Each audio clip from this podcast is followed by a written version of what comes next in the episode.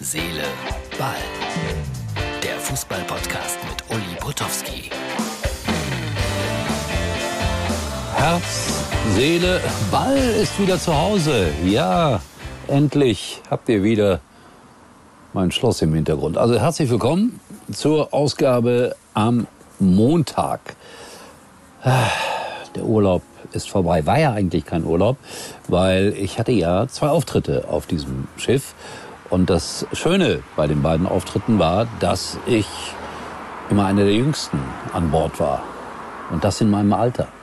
Und dabei fällt mir gleich ein bisschen Nostalgie ein. Es lohnt sich äh, wieder mal wieder übrigens äh, www.mux.tv die Videofassung sich anzuschauen.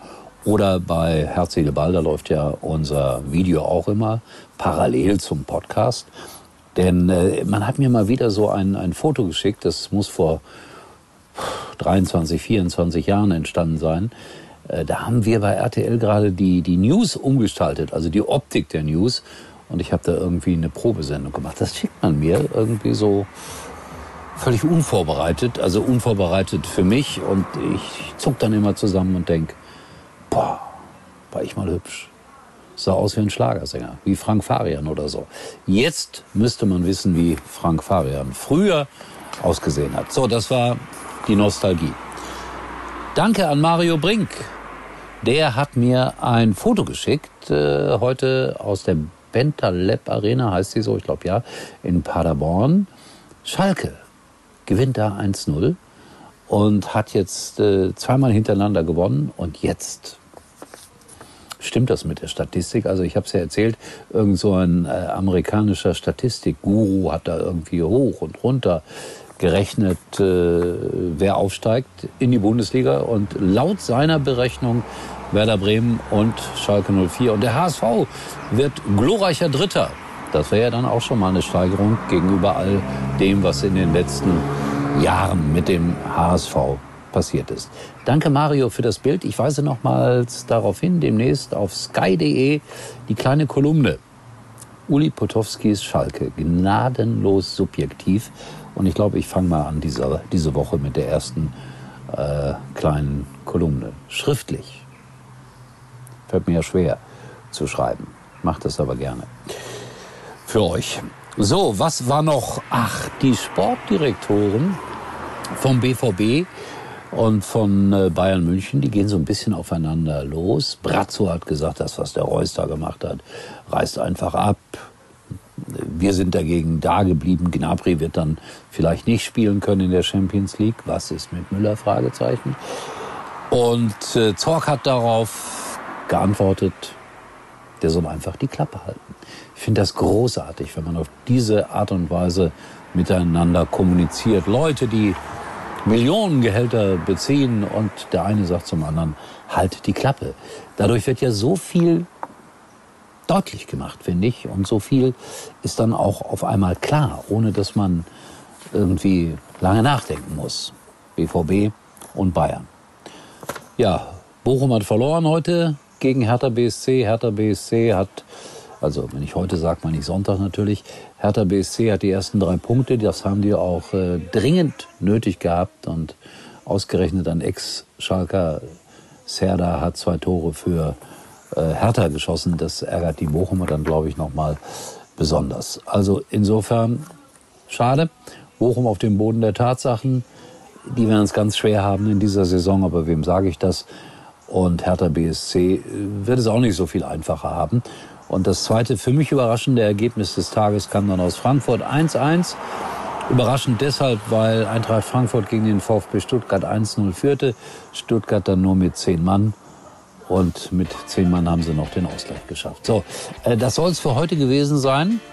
Wir sehen uns erstaunlicherweise, wie immer, morgen wieder. Herz, Seele, Ball. Und hoffentlich schickt mir nicht wieder einer so ein Jugendfoto. Das macht mich ganz depressiv. Ach, ich habe was vergessen. Wilhelm kommt jetzt noch. Achtung, Blau-Weiß-Galgenmoor und der Spielbericht von Wilhelm. Ich glaube, die sind auch in einer kleinen in einer kleinen Krise. Blau-Weiß Galgenmoor gegen FC Lastrop 2 1 zu 4, Halbzeit 0 zu 3.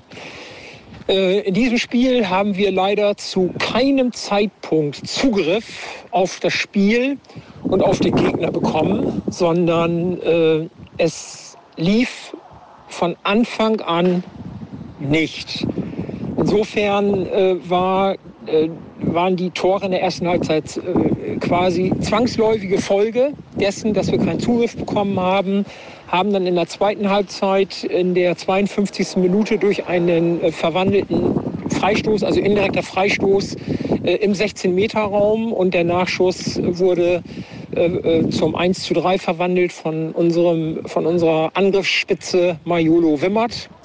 Und äh, da hatten wir ein paar Minuten Hoffnung, dass wir vielleicht doch noch mal ähm, zurückkommen. Aber dann gab's, haben wir versucht Druck zu machen. Und dann gab es einen Konter, vier Minuten später, 56. Minute zum 1 zu 4. Und dann war die Messe gelesen. Heute hätten wir wahrscheinlich auch noch fünf Stunden spielen können und wir hätten kein weiteres Tor erzielt, wenn überhaupt durch Zufall. Das heißt, heute hat einfach von Anfang an quasi nichts gepasst aber lieber einmal 4-1 verlieren als viermal 1-0. Insofern äh, ist unsere Serie von vier, von vier Spielen ohne Niederlage jetzt beendet. Und jetzt starten wir am nächsten Sonntag in Markhausen gegen den VfL eben eine neue Serie. Mund abputzen und nach vorne schauen. Aber heute hat einfach nichts gepasst. Abhaken am nächsten Sonntag starten wir, wie gesagt, eine neue Serie. Uli war übrigens mal Nummer 1 in der Hitparade. Eigentlich können Sie jetzt abschalten. WhatsApp hat eine neue Funktion, Few Ones oder auf gut Deutsch Einmalansicht. Das heißt, dass man Bilder und Videos per WhatsApp verschicken kann, die nur einmal angesehen werden können. Das heißt, wenn man den Chat verlässt, ist es beim nächsten Mal einfach nicht mehr vorhanden, das Bild oder das Video. Kann man einfach so einstellen. WhatsApp, das ist mein Messenger.